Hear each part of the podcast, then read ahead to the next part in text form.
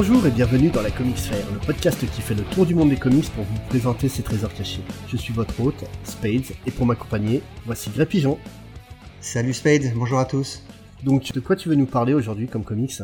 Alors aujourd'hui, on va parler d'une série en cours de parution aux États-Unis, et à l'heure où nous enregistrons ce podcast, euh, cette série en est à son huitième épisode. C'est une série publiée par Image Comics, scénarisée par Brian Kevon et dessinée par Cliff Chang. Je veux parler de Paper Girls. Très bon choix encore une fois, et qu'est-ce que tu peux nous raconter exactement dessus? Alors c'est une série pour laquelle il faut éviter d'en révéler le plus possible, parce que euh, elle mérite d'être lue sans en savoir trop. L'histoire se déroule en 1988, juste après la fête d'Halloween, très importante aux États-Unis, comme on sait, et elle met en scène quatre jeunes filles qui sont livreuses de journaux à vélo et qui vont faire la découverte d'une mystérieuse machine et d'extraterrestres au comportement plus que troublant. Il faut en plus dire que la quasi-totalité de la population de la ville semble avoir disparu. C'est une série de science-fiction. Tu m'as dit que c'était publié chez Image, et ce serait peut-être judicieux qu'on parle un peu plus de cet éditeur déjà euh, oui, alors Image Comics, c'est une maison qui a été fondée en 1992 suite au départ de toute une série de dessinateurs de Marvel Comics qui en avaient assez à l'époque que leur travail ne soit pas rémunéré à la hauteur de leurs attentes. Tu peux peut-être nous y dire un petit peu plus? Donc euh, en gros, c'était toutes les grosses stars du dessin de Marvel qui ont quitté en même temps pour fonder Image. Donc leur politique était simple. Tous les personnages qu'ils créaient chez Marvel, ils en perdaient tous les droits. Ils n'avaient pas de droit d'auteur qui était reversé dessus. Ils étaient considérés comme étant la propriété de Marvel. Ce qu'on peut dire peut-être, c'est que par exemple, un auteur qui travaillait sur Spider-Man, évidemment, les droits de Spider-Man ne pouvaient pas lui appartenir, mais il pouvait être amené à créer des personnages secondaires. Et il n'avait pas non plus les droits sur ces personnages-là. Tout appartenait à Marvel. Voilà, on peut citer comme personnages célèbres de Marvel qui ont été créés dans cette période, par exemple, le personnage de Cable. Ah oui, essentiel dans X-Force. Voilà, tout à fait, qui est un personnage très important, ou Deadpool, On n'arrête pas d'entendre parler ces dernières années. Donc Deadpool appartient entièrement à Marvel et non pas à son créateur. Voilà, qui, qui est donc Rob Liefeld, qui a beaucoup travaillé chez Image euh, par la suite. Donc la politique de Image, c'est que chaque créateur reste propriétaire de sa création. Donc euh, si on va publier une série chez eux, cette série nous appartient en propre. Tout simplement, en fait, Image se paye sur les trois premiers numéros de la série régulière. Donc tous les bénéfices engrangés par ces trois premiers numéros appartiennent à, à Image. Par contre, le créateur a tous les droits dessus. Il gagne les sous par la suite, mais en plus, il décide de quitter Image pour aller chez un concurrent comme euh, par exemple Dark Horse. Il peut emmener la série avec lui. D'accord. C'est le principe de ce qu'on appelle le creator owned. Ah oui. Et euh, qu'est-ce que tu peux nous donner comme série euh, très connue chez Image? Pour que nos éditeurs se fassent une idée. La grande série actuellement chez Image, ça reste Walking Dead. Succès énorme, qui en est à plus de 150 numéros actuellement. Série qui a limite sauvé Image à l'époque. Donc Image a cartonné au, dans les années 90 avec des titres comme euh, Witchblade, comme Spawn, Gen 13, Savage Dragon. Savage Dragon. Donc par la suite, forcément, ça a périclité parce que l'intérêt des lecteurs euh, a disparu. Et en arrivant avec euh, Walking Dead, euh, Robert Kirkman a donné un second souffle à Image qui aujourd'hui rivalise complètement avec euh, DC et Marvel. Oui, d'ailleurs, les, les, les, plus grands auteurs des comics, des grands éditeurs, Marvel et DC, n'hésitent pas maintenant à partir chez Image pour lancer leur propre série. Oui. C'est le cas de, des auteurs dont on parle aujourd'hui, Brian Kevon et, et, Cliff Chang, qui ont commencé chez les Big Two, mmh. les Big Two Marvel et DC Comics, et qui sont maintenant euh, qui travaillent essentiellement en indépendant. Voilà, notamment Brian Kevon qui a commencé donc chez DC Comics ou plutôt sur la ligne Vertigo qui est la ligne euh, adulte de DC Comics avec un titre qui, qui s'appelle euh, Why the Last Man qui est publié en français chez Urban qui est un excellent titre. Il avait travaillé également sur Swamp Thing, oui. euh, à peu près à la même époque chez, chez Vertigo. Mais il a également travaillé chez Marvel pour, sur les Runaways. Oui, très très bonne euh, série euh, teen qui devrait être adaptée au, à la télévision d'ici quelques mois. Et en série télé, justement, il a aussi travaillé sur euh, bah, Lost, qui est quand même une série ultra connue. Ouais, il était scénariste. Il était scénariste sur Lost de la saison 3 à la saison 5. Il n'était pas là au oui, départ. Et ni à la fin, donc ce qui explique le naufrage de la fin. C'est possible. Et euh, Under the Dome. Là, par contre, c'était le scénariste Ouais. en chef de la Ouais. série et euh, adapté d'un roman de Stephen King. Tout à fait, et surtout, bah, Brian Kevon, euh, c'est plus qu'un bon scénariste pour beaucoup de monde, c'est l'un des meilleurs scénaristes de ces 20 dernières années. Euh, oui, c'est un scénariste encore assez jeune, hein, il a à peine 40 ans, mais c'est euh, un des scénaristes stars du moment. hein. Euh, tu as cité par- auparavant Why the Last Man, qui est son énorme succès, mais il a également euh, à son actif des séries comme Ex Machina, euh, toujours chez Vertigo. Et euh, lorsqu'il est parti chez Image, la première série qu'il a lancée, c'est Saga, qui a connu un succès euh, incroyable. Depuis le début de sa carrière, donc il y a même pas une vingtaine d'années, Il a quand même réussi à rafler 11 Eisner Awards, qui sont donc l'équivalent des Oscars pour les comics. Enfin, il faut dire, non seulement il bénéficie d'un succès critique, hein, donc on le voit grâce à la, grâce au Eisner, mais un succès public également. Toutes ces séries sont des cartons en Ah oui, tout à fait. On en parlera un peu plus tard de ça. Mais pour l'instant, on va s'intéresser surtout au dessinateur Cliff Chiang. Alors Cliff Chiang, euh, aussi un jeune dessinateur, il a aussi la quarantaine, euh, beaucoup moins connu que Brian Kevon, mais euh, il, a, il a réussi à percer au sein de DC Comics il y a quelques années.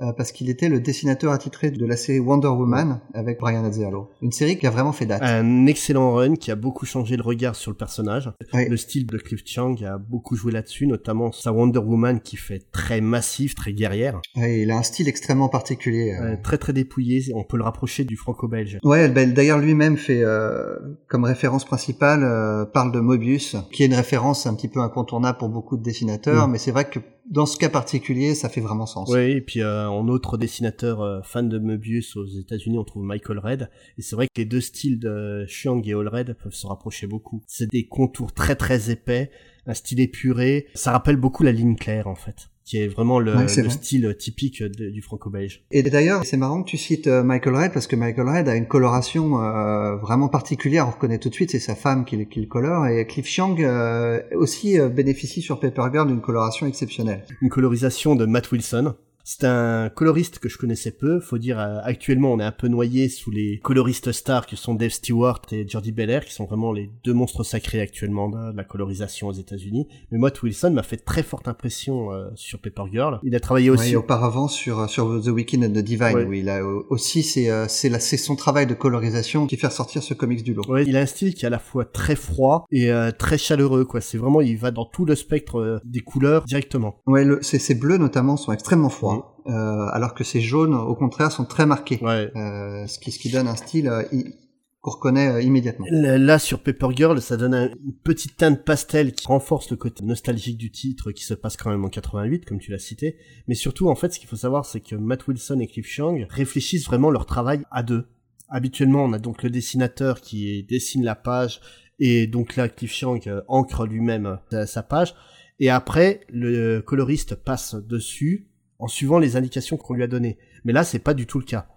Clairement, euh, là, on assiste vraiment à un travail à quatre mains où euh, Cliff Chiang va avoir donc euh, des contours de visage et des, yeux très très très marqués. Et en fait, tout ce qui est le nez et la bouche, c'est directement mis en forme et en relief par la couleur. Et ça donne un style très particulier qui est loin d'être désagréable.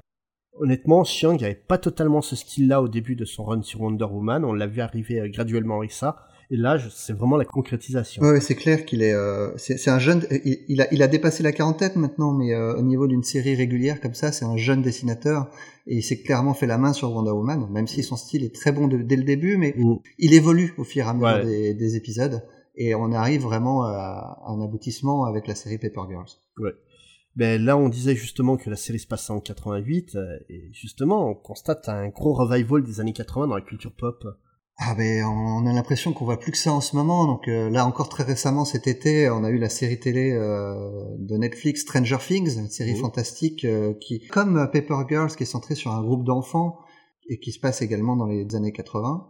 On a également de, des films qui sont sortis, je pense évidemment Super 8 de J.J. Abrams qui est sorti il y a maintenant quelques années.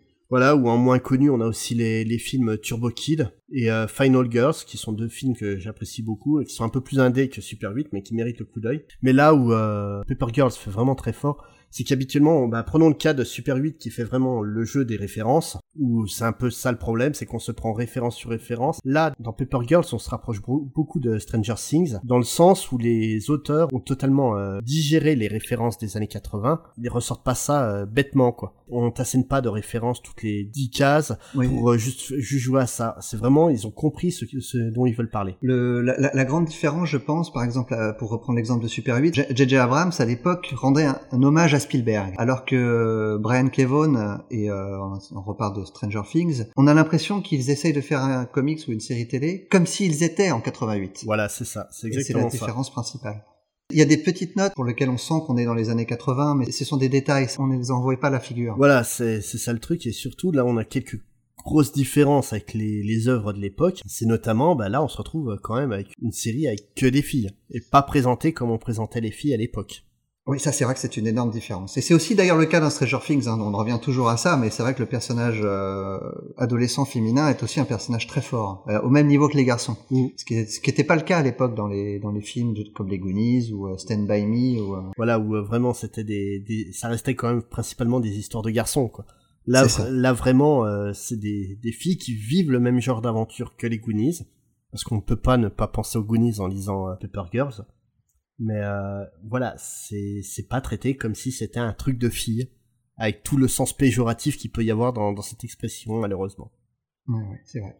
Euh, par contre, la grosse différence avec euh, les Goonies, Stranger Things, qui sont des qui sont des œuvres fantastiques, euh, Paper Girls est une œuvre vraiment de science-fiction. Oui. Et euh, qui a des thèmes typiquement de science-fiction, donc notamment le voyage dans le temps. Donc euh, là, on vous spoil un peu, mais oui, il y a une histoire de voyage dans le temps. Il y aura des rencontres entre des versions euh, plus ou moins futures de certains personnages qu'on rencontre dans les tout premiers numéros. C'est ça. Il y a des races extraterrestres. Oui, des races extraterrestres où on sait pas trop exactement ce que c'est, quoi.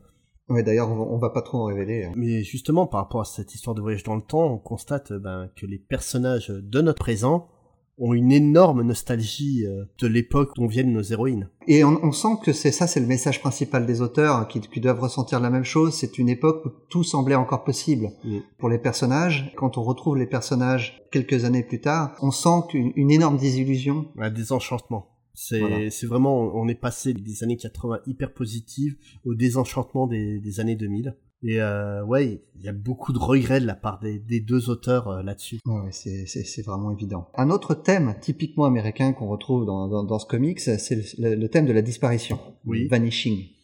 Tu fais bien, tu fais bien de dire que c'est typiquement américain parce que c'est vraiment une signature culturelle euh, américaine. C'est un peu comme euh, ben, l'histoire de Noël de Charles Dickens avec les trois fantômes qu'on retrouve vraiment que dans la culture anglo-saxonne. Il y a très peu de Français qui vont essayer d'écrire là-dessus. Là, la disparition, ou du moins comme elle est conçue dans, dans Girls, c'est vraiment ben, culturellement un, on va dire un trauma culturel euh, américain. Pour beaucoup, on peut interpréter ça comme si ça venait de la Bible, notamment de l'Apocalypse, parce que certains passages euh, semblent indiquer dans la Bible qu'à la fin des temps, les bons chrétiens seront enlevés du monde pour rejoindre le Seigneur et que les autres resteront sur terre pour subir le châtiment divin.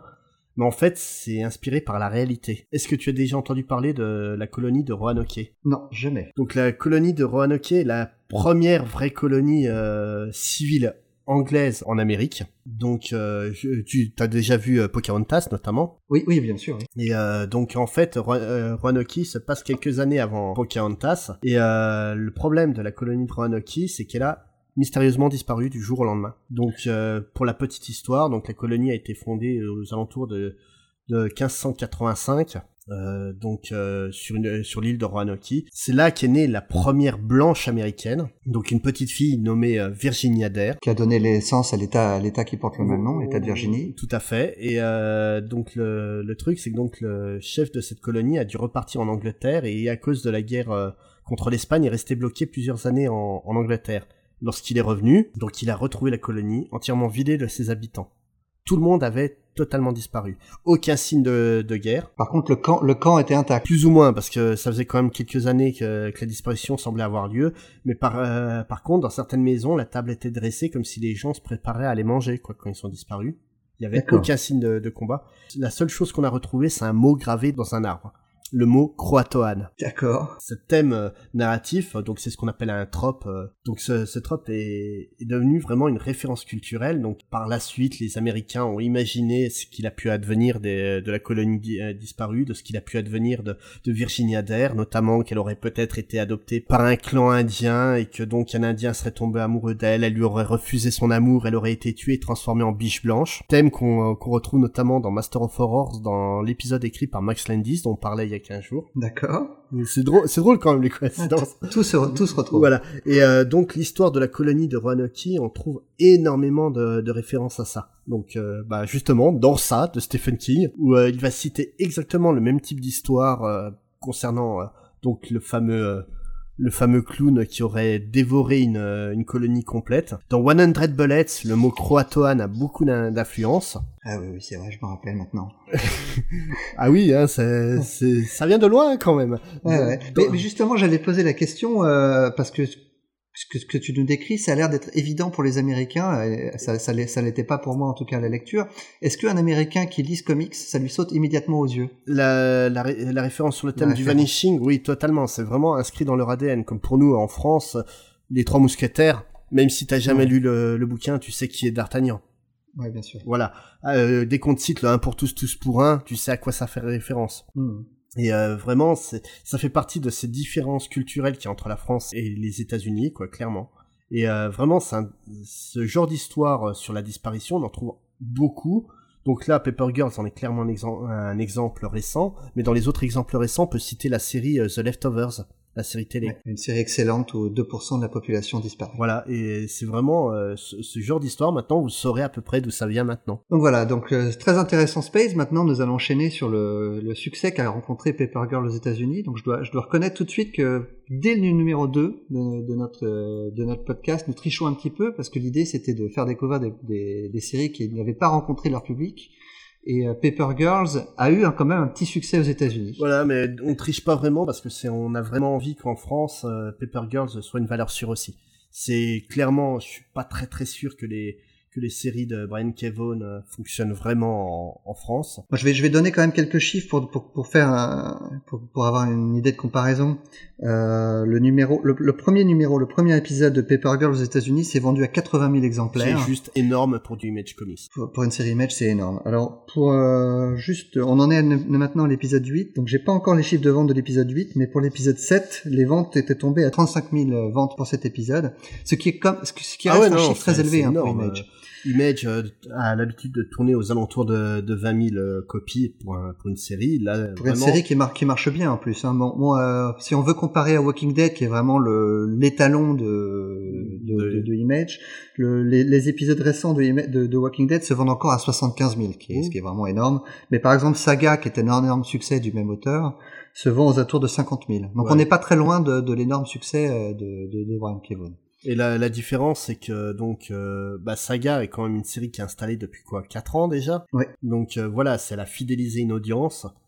Euh, Walking Dead, entre les années que ça dure et la série télé qui est quand même à booster les ventes, c'est forcément c'est aussi haut. Mais pour une série comme Pepper Girls qui est plus confidentielle, Ouais, non, non, c'est des super ventes. Hein. Ouais, c'est des très bonnes ventes. C'est pour ça que j'expliquais qu'on trichait un petit peu et que généralement on essayait de parler des séries, de passer un petit peu sous le radar. C'est une série qui a, qui rencontre un petit succès, un petit succès. Et qu'on espère euh, sera durable. Ouais, ouais. Euh, D'ailleurs, est-ce que tu as une idée d'une sortie française?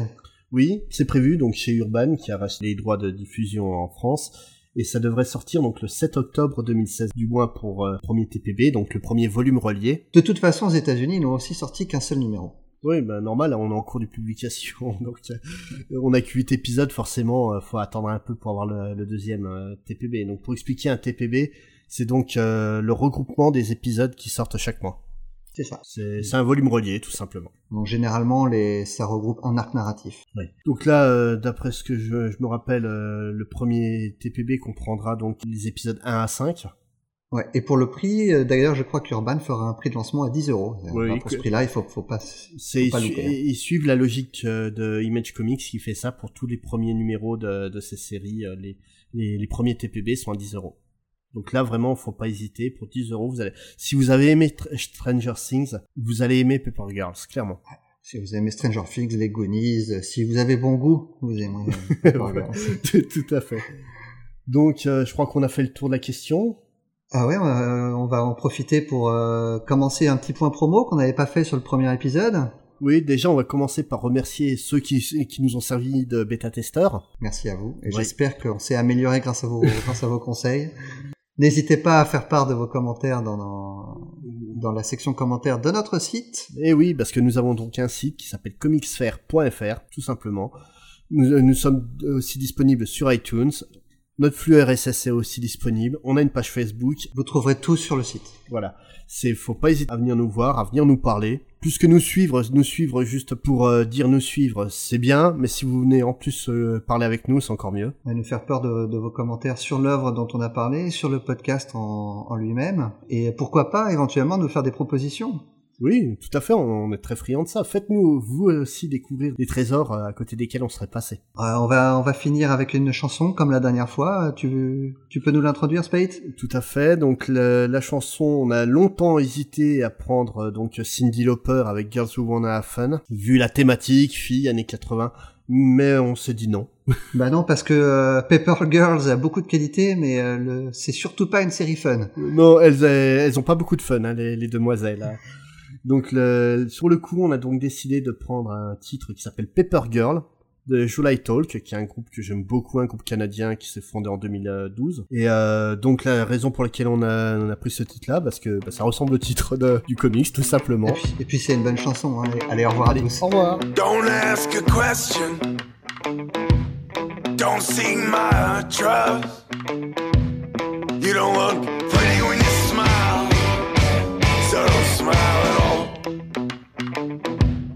love me like a doctor.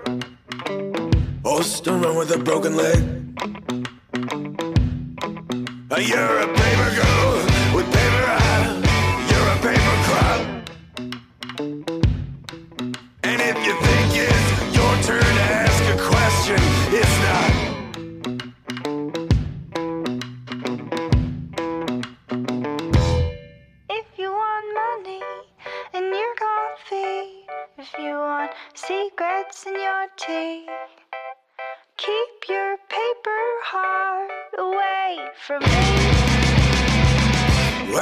must be hard to be a pretty girl. Yeah, it must be hard to watch your body grow.